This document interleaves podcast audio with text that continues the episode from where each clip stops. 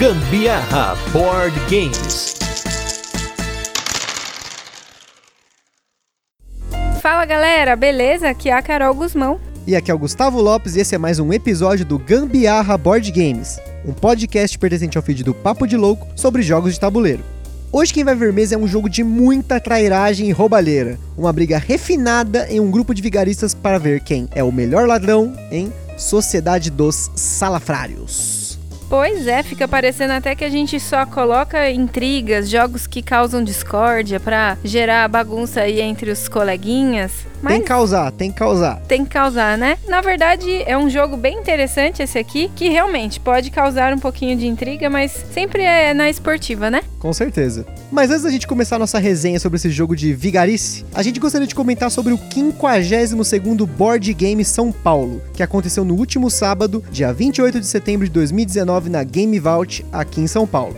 Se você está acompanhando o nosso Instagram, deve ter visto por lá algumas das mesas que estão disponíveis com jogos para você experimentar, como é o caso dos jogaços Ilha dos Dinossauros e Cidades Submersas, ambos lançados recentemente aqui no Brasil pela MeepleBR Jogos, mesma editora do Sociedade dos Salafrários. Essa não é a primeira vez que a gente participa desse evento e a gente sempre recomenda que vocês participem de eventos assim, né, para experimentar alguns jogos, porque durante o evento, além dos jogos estarem disponíveis para você jogar, tem os monitores que vão estar tá ali explicando as regras e tirando as dúvidas. Além dos setups já estarem prontos para você sentar e jogar. Tem mesas de protótipo, participação de convidados e por aí vai, um monte de outras novidades. Se você perdeu, mês que vem tem mais.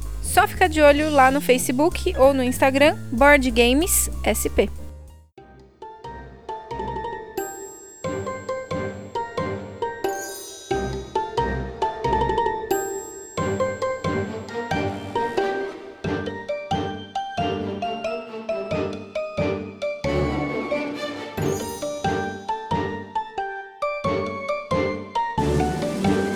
A gente já comentou, o Sociedade dos Salafrários foi lançado aqui no Brasil pela Meeple BR Jogos. E é um jogo para 2 a 5 jogadores. Sendo que, para dois jogadores, o setup é um pouquinho diferente, com um terceiro jogador fictício. Uma partida ela tem uma duração de em média 45 minutos a uma hora, dependendo de quão familiarizados os jogadores estiverem com o jogo. Isso porque nas primeiras jogadas você acaba tendo que ler bastante as cartas para saber os seus efeitos, né? Mas com o tempo você acaba decorando alguma delas, e isso ajuda. As mecânicas presentes no jogo são gestão de mão, coleção de componentes ou set collection para os íntimos, ação simultânea, toma essa ou take that. Todas essas mecânicas já apareceram aqui no cast. Então, se você quer aprender mais sobre um pouquinho delas, ver os detalhes de cada uma, não se esquece de ouvir os episódios anteriores para ficar por dentro. Ele custa uma média de 50 reais e apesar de vir numa caixinha pequena, não pense que ele é um jogo levinho, porque vai adicionar um pouco de complexidade na sua jogatina com seus amigos. No Sociedade dos Salafrários, você assume o papel de um membro de uma sociedade de ladrões, de vigaristas, né, os malandros, né, que uma vez por ano se reúnem para mostrar a arte da roubalheira um pro outro e ver quem consegue roubar o melhor sem ser apanhado. Durante o jogo você vai ter vários itens para roubar de um local. E dependendo da quantidade de itens que você rouba, você vai ter uma quantidade de pontos de dinheiro que você roubou e uma, alguma quantidade também de suspeita. No final da partida, quem tem mais suspeita automaticamente perde, e quem tem a maior quantidade de pontos em dinheiro ganha o jogo. Durante o seu turno no Sociedade dos Salafrários, você pode jogar uma das cinco ações disponíveis no jogo. Essas ações elas são jogadas simultâneas em todos os jogadores e se um dos jogadores ou mais jogar a mesma ação que o outro jogador, a carta tem um efeito diferente. Isso é muito legal porque das cinco cartas que você tem no jogo, quatro cartas têm um efeito pior se você joga simultâneo e uma das cartas que é o efeito especial do seu personagem, você consegue fazer um efeito adicional melhor. Então é bem legal você planejar com os outros ladrões, mas você nunca sabe se os outros ladrões estão do seu lado ou não. Durante o jogo, você vai ter uma mesa com algumas cartas para você roubar e um deck de pilhagens para você poder roubar também ou abrir essas cartas conforme as cartas que estão na mesa forem roubadas. Você também tem alguns marcadores de suspeita que eles aumentam ainda mais a quantidade de suspeita que você tem no fim do jogo, que ele vai ser adquirido conforme as cartas que você vai colocando na sua pilhagem ou que você trocar, que você roubar de outra pessoa.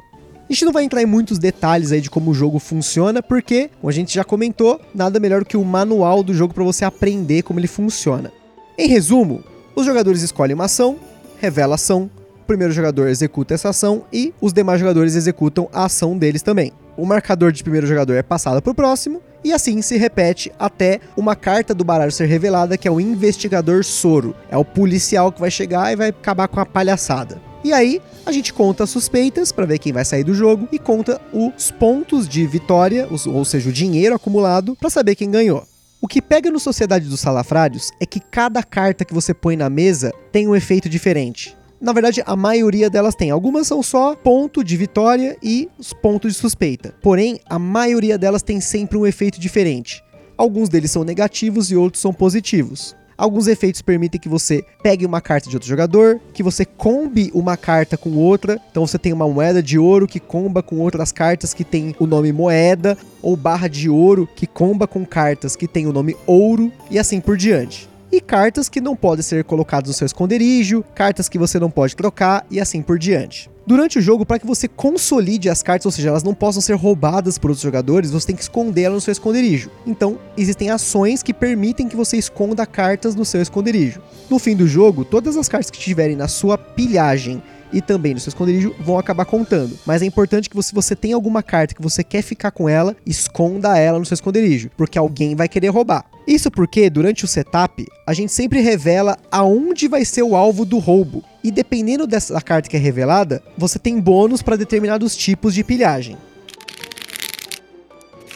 Mas antes de continuar, eu só queria comentar que se você está ouvindo o GBG e não conhece os podcasts do Papo de Louco ou não quer perder os nossos episódios, acessa aí www.papodelouco.com sem o BR ou segue a gente no Facebook Papo de Louco Oficial, no Twitter Papo de Louco Underline e no Instagram Papo de Louco Podcast.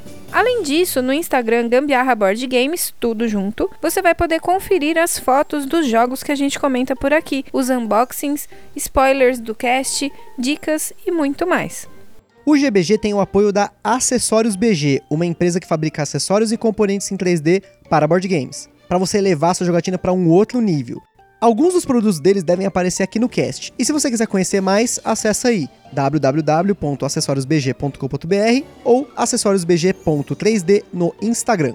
O Sociedade dos Salafrários é um jogo para você jogar com um número máximo de jogadores, que no caso são 5 pessoas. Ele fica bem mais interessante porque as cartas começam a virar rápido. É bem mais legal quando você consegue usar aquela habilidade que você queria usar sozinho, dentre os 5 jogadores, né? Além disso, a interação entre os jogadores fica bem maior e as ações são imprevisíveis. Com menos pessoas, também é um bom jogo, mas a interação é menor e um pouco mais previsível. Além disso, em duas pessoas, a chance de você esquecer de ativar o terceiro jogador, que é aquele fictício, é sempre grande. E ele é bem importante para o fim do jogo, afinal, muitas das vezes que a gente jogou, ele ganhou.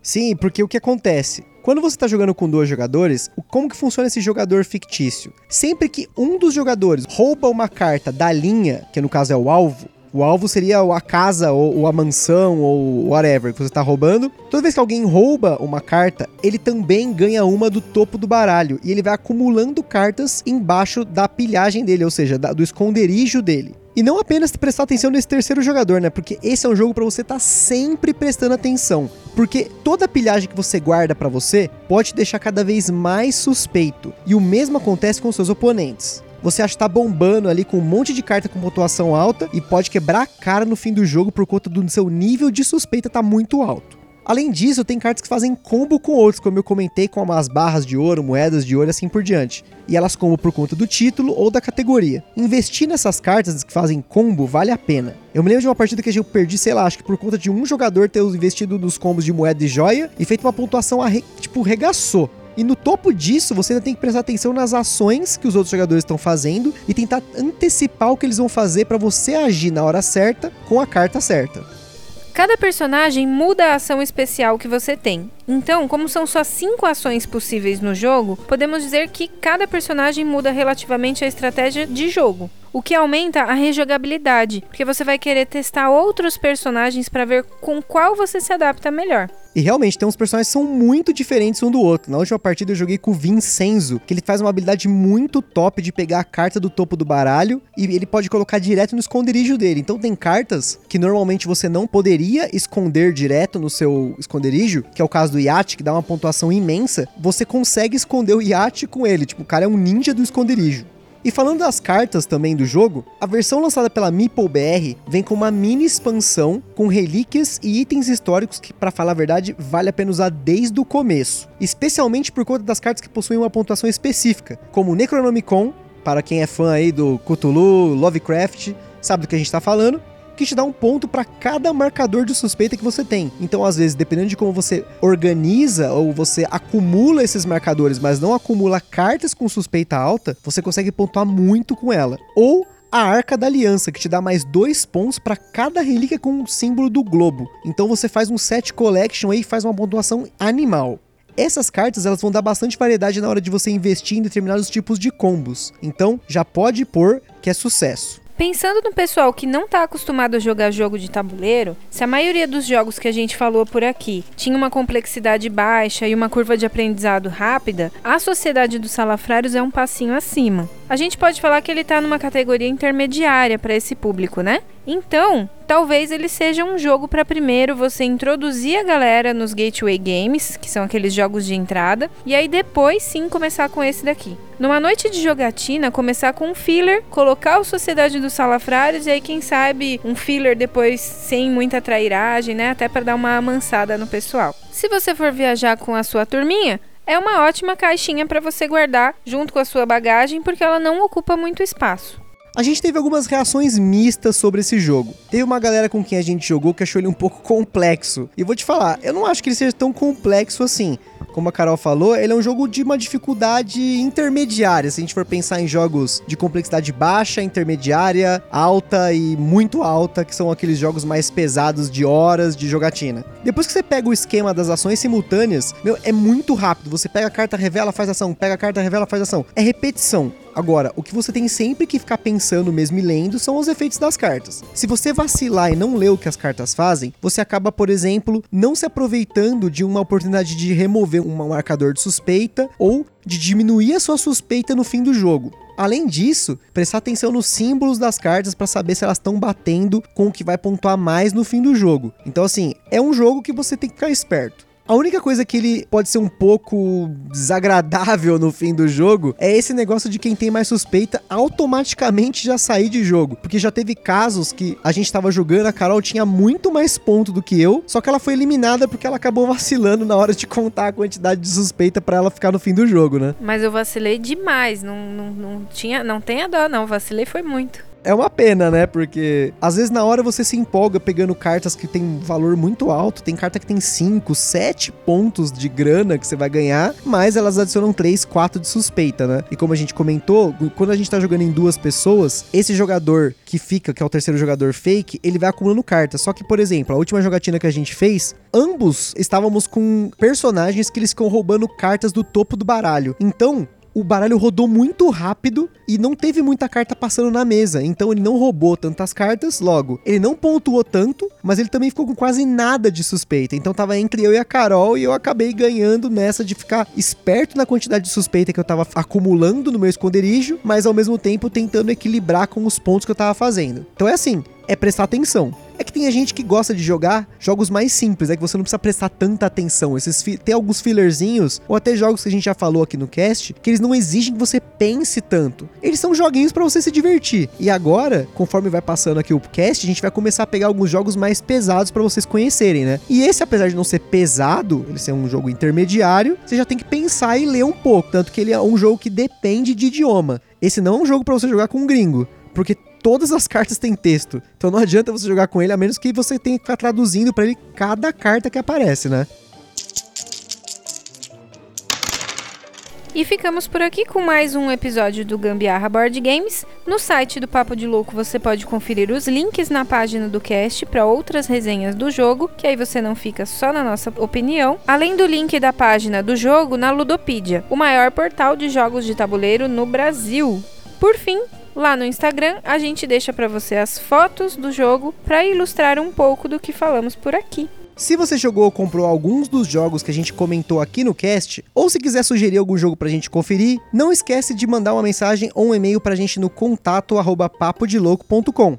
E se você for alguma loja, editora, tem alguma coisa relacionada a jogos de tabuleiro, manda também uma mensagem que a gente está aqui para o que der e vier. Compartilhe esse cast com a galera no Face, no WhatsApp e é isso aí. Eu espero que vocês tenham curtido. Um beijo e um abraço para todos. Tchau! Um forte abraço para vocês todos e até a próxima.